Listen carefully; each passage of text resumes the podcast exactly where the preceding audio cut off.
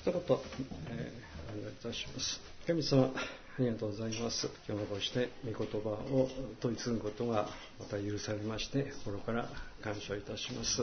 どうぞまた、えー、今日集った人々の心の中に、えー、また何か、えー、心に残るものをお与えくださって、また、えー、虚しい気持ちでこう去ることがないように導いてくださいますようにお願いいたします。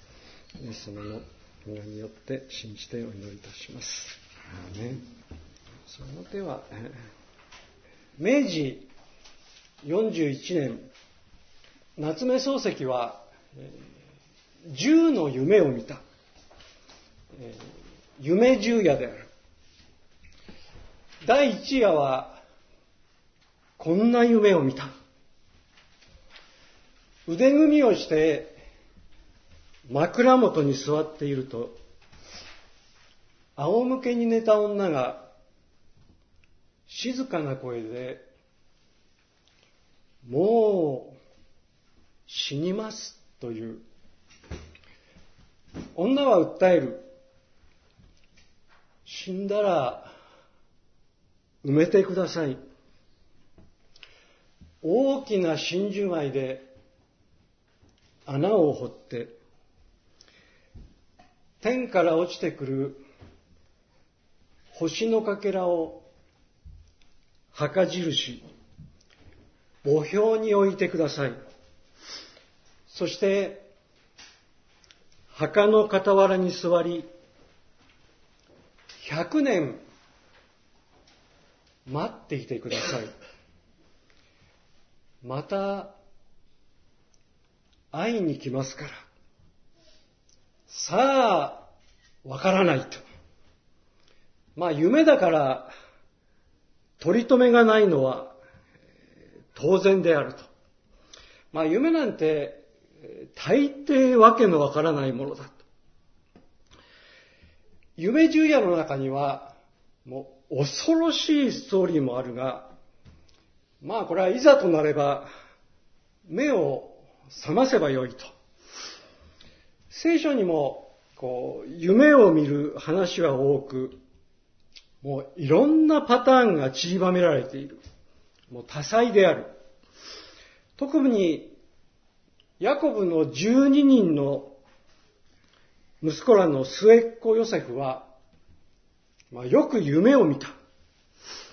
で、父ヤコブは、息子たちの中で、とりわけこの末っ子ヨセフをよく可愛がり溺愛した。ある日、弟ヨセフは、兄たちに、ねえねえ、僕、面白い夢を見たよ。おお、どんな夢だ？畑で麦の束を祝えていたら、僕の束がすくっと立ち上がったんだ。すると兄さんたちの束が周りを囲んで僕の束にひれ伏したんだ。うーん。お前が俺たちを支配するってことか。あるいはまた父や母のいるところでも、もうすっごい夢を見たよ。太陽と月と十一の星が僕の前でひれ伏しているんだ。まあ、太陽と月は父と母、ヤコブとラケルのことだろう。十一の星は十一人のお兄さんたちのことだ。ヨセフよ、つまり、私たち家族が、お前に従うということか。まだ年若い弟の夢に、兄たちは面白くない。それでなくともヨセフは、父の愛を独り占めにしている。今に見てろ。ただじゃ済まねえぞ。チャンスはやってきた。兄たちが羊の群れを養っているところに、ヨセフがやってくる。ぶっ殺してやれ。穴に突き落とすだけでいいんじゃねそれとも撃っちまおうか。もう殺す、殺さないで、大いに揉めて、結局ヨセフはエジプトへと売り飛ばされてしまう。まあヨセフが生意気だからというよりは、父の愛を独り占めにされた嫉妬心のようなものが、もうぶっ殺してやれ。色濃く、色濃く反映されていたのではあるまいか。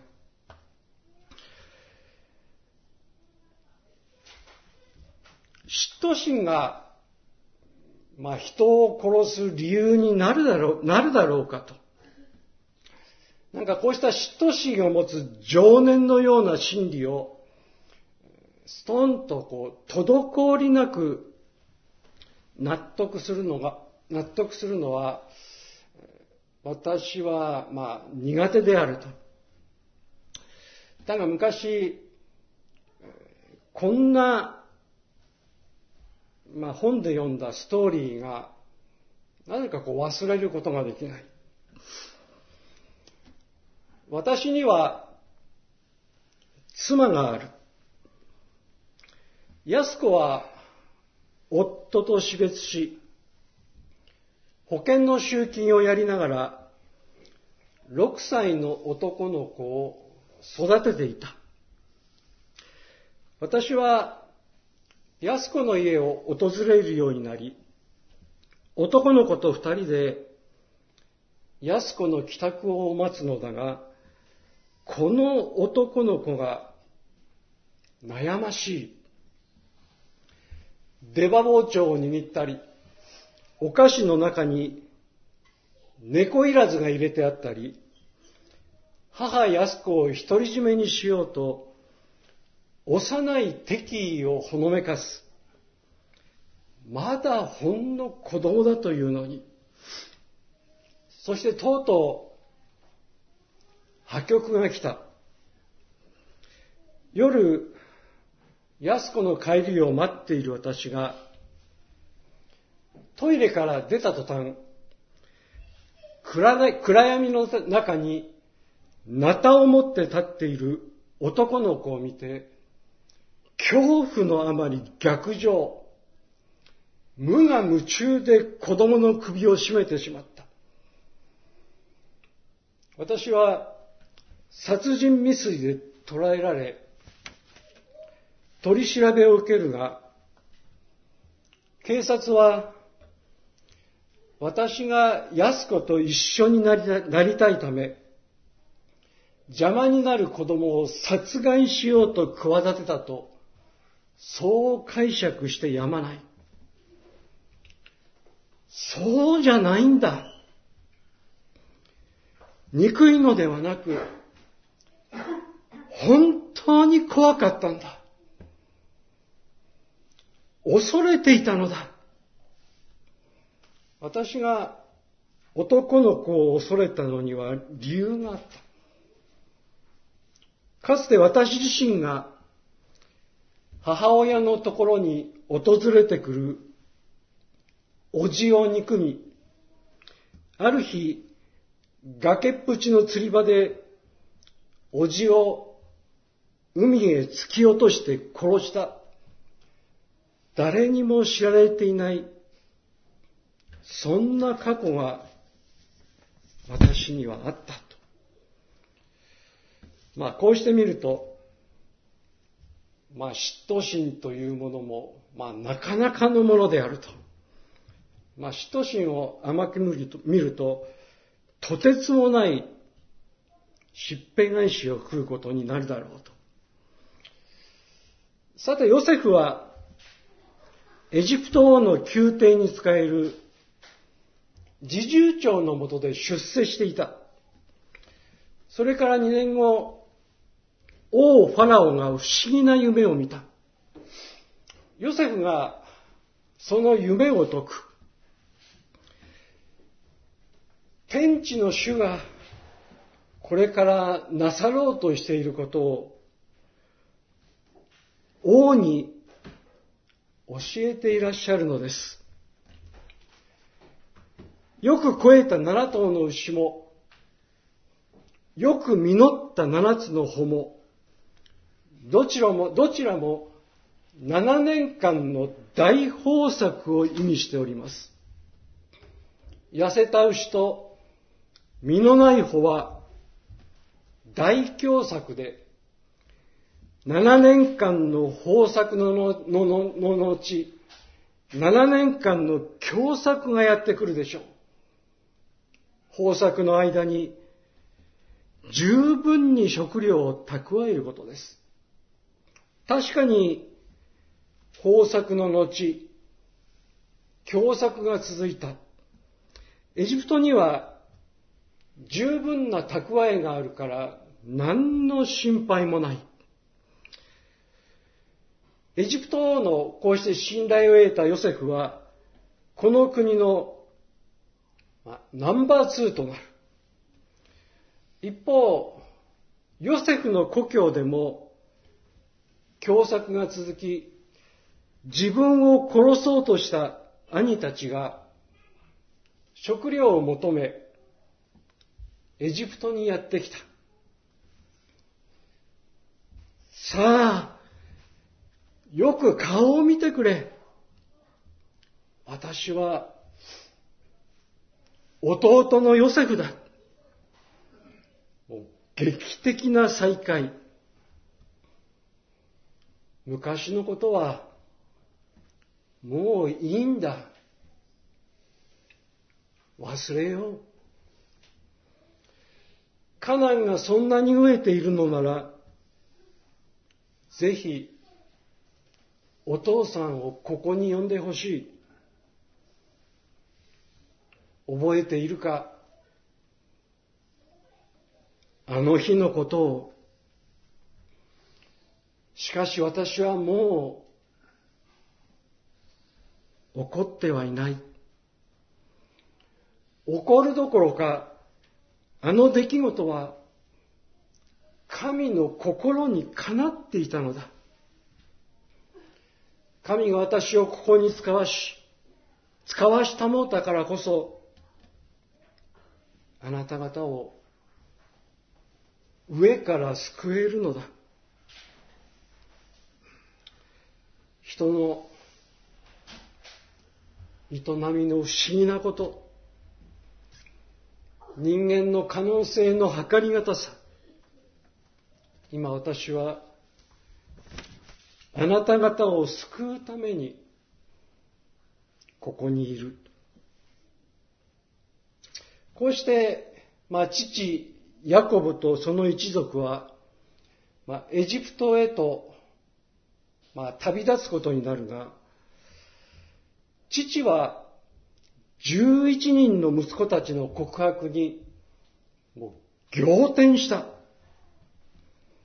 野獣に襲われて死んだはずのヨセフが実は兄たちの手で売り飛ばされていた。弟を売っ払って今日までそしらぬ顔をし通すほどの憎しみが、この家族の中にあったことを、父は知って愕然とした。しかもその憎しみの原因が、末っ子ヨセフを愛しすぎた自分にあったことも父ヤコブは知った。あなた方は私に悪を図りましたが、神はそれを良いことのための計らいとなさいました。こうしてヨセフは彼らを慰め、優しく語りかけたと。まあ、この結末を知っていれば、ヨセフの生涯は、まあ、終始安心感を持って、こう、眺められたと。あなた方は、私に悪を図った。このくだりにも綿密な全能者の目配りが潜んでいた。まあ、いつの時代、いつの世も、現実の世界には問題があると。嫉妬、妬み、妬みから恨まれる人間に、いや、それも良いことのための計らいに違いないんじゃないの？もうそんな臨場感が湧くだろうかと。私たちが安心感を持って自分の人生を眺められないところが、まあ不条理なのだろうが、神は神として私の歩み歩みにプランを持っていて、そしてその愛が私に全く通じていないところが不条理である。だが、ヨセフのような人生というものが存在しているおかげで、この世の中は少し希望を持ちやすくなっている。そしてこの存在はやはり尊い。旧約聖書には、時折こんな人物が登場する。それ私が失望しないための、なんかこう、小道具のように見えるケースが多いけれども、そこには、でもそこには全能者の周到な目配りあっての苦しみ、試練である。良いことのための計らいとなさいましたと。聖書の原則をよくわきまえ、ヨセフのような先人たちが、その原則をどう扱い、どのように試練の中で生きる工夫を凝らしてきたのか、まあ、直感的にせよ、ヨセフが心に帰したものを、まあ、ほどほどにでも、まあ、理解していないと、まあ、独りよがりの道しか歩めなくなってしまう。で、ヨセフの生涯には、お前たちは、俺に悪を図った。そんな様子が、まあ、多かった。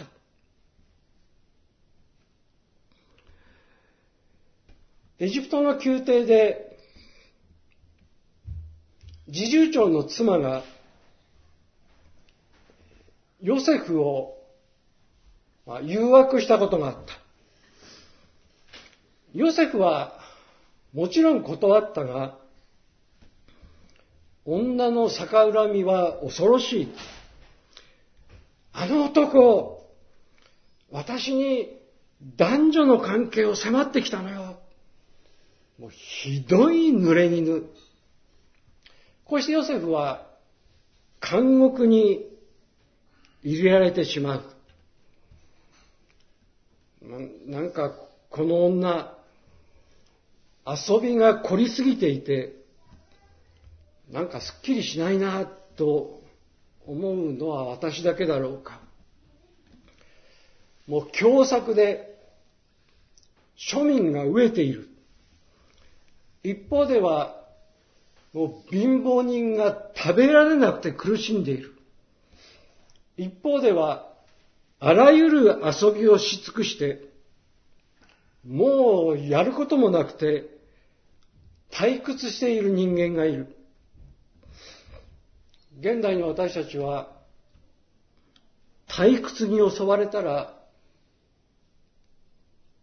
退屈さの究明種明かしにエネルギーを注ぐべきだろうと意外な原因が見えてくるのではないだろうかと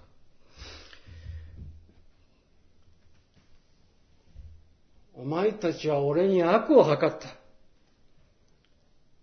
でも神はそれを良いことのための計らいとなさった。私に悪を図った兄たちへの語りかけとしては、何かしら心に帰するものがあったに違いない。悪者への語りかけとしては、これは必ずしも気の進む言葉ではない。だから結果の方から眺めてみれば、これは文字通りその通りであって、これはヨセフの生涯に最も太い柱を築くこととなった。私の人生には悪を図ろうとする確固たる闇の力が存在する。神はそれを良いことのための計らいとなさるだろうと。何かしら心に帰して、それを生き方の骨子に据えれば、悪や不運の捉え方も変わってくる。そして相当早い段階でまあ、こうした見当がつくのであれば、私の人生に悪が迫るたびに、まあ、いろんな緊張感は、そして緊迫感は走るけれども、人生というものはもうそれなりに長いし、その原則がもたらす安らぎも、後々やってくるだろう。ヨセフの生き方は、ジョセフが自らに課した、まあ、棒高跳びのバーのようなものを十分にクリアした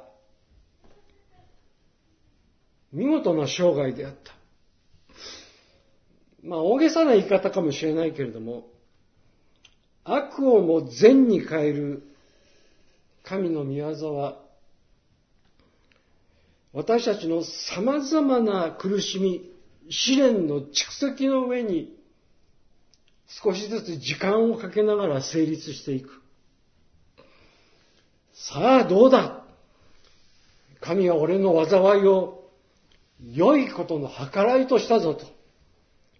こう言って世に問うてみても、いや、そんなの偶然でしょうと。そう言われてしまったら、このテーマの一番大切な部分が見失われてしまう。その意味で、ヨセフの生涯には、不運の中にも、幸運が、まあ、潜む、埋め込まれていた、そういう本源的な資質が与えられていた。それをちゃんと私たちが握るか、手放すか、それは自分が自分の生きる使命を理解する力にかかっている。そして誰の人生にも十分に残酷な見せ場は幾度となくやってくる。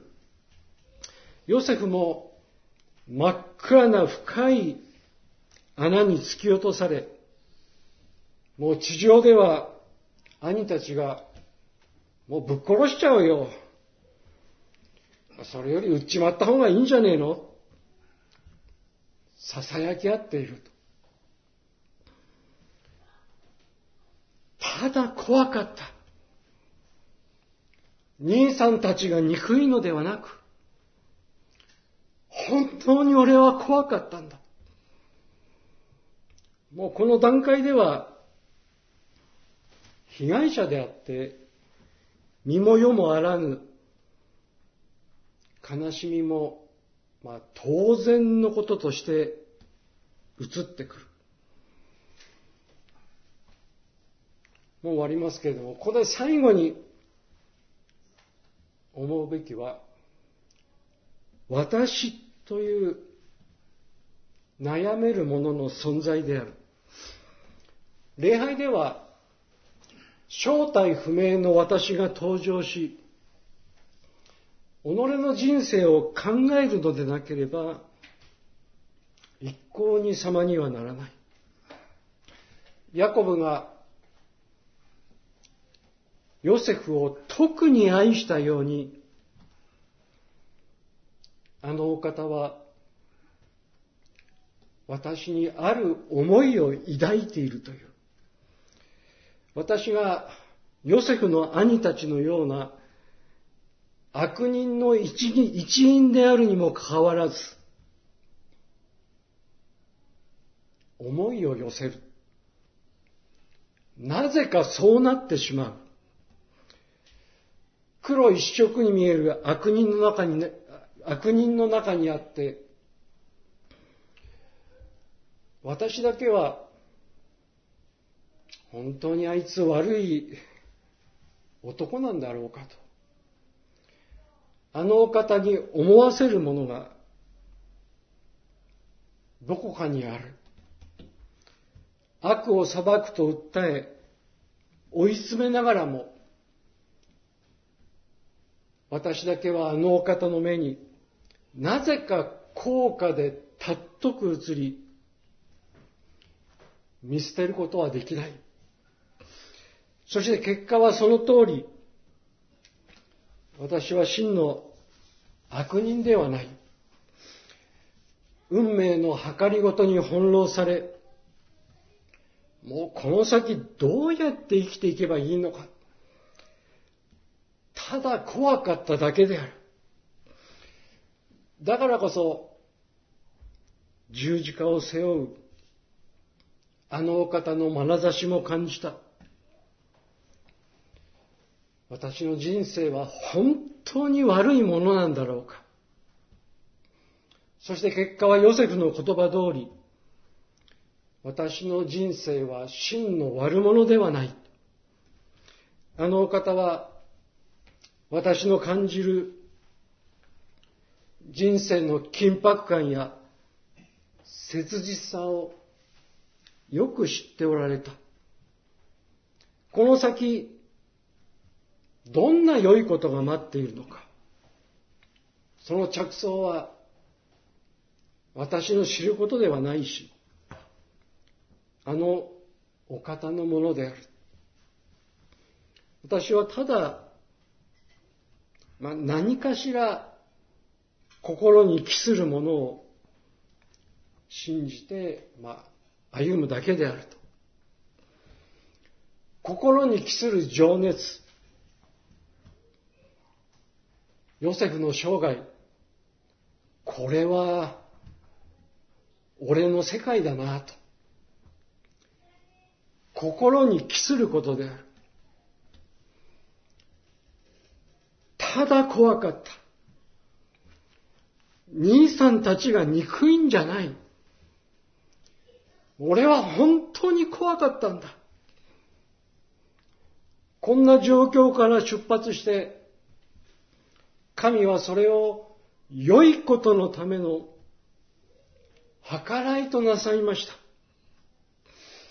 こうしたヨセフのような生涯が存在しているおかげで、この世の中は何が起ころうと希望を持ちやすくなっている。一言お祈りいたします。恐れることはありません。あなた方は私に悪を図りましたが、神はそれを良いことのための計らいとなさりましたと。神様、ありがとうございます。私たちの人生にもそれぞれ十分に残酷な見せ場が私たちの人生にはありますけれどもあなたはそれを良いことのための計らいとなさったと。本当に怖かったと。そこから出発して良いことのための計らいだったと。そのまたヨセフの告白を私たちが忘れることのないように導いてそしてどんなことがあっても私たちがこの原則を心にしながら生きるものとして導いてくださいますようにお願いいたします。イエス様の名前によって信じてお祈りいたします。ありがとうございます。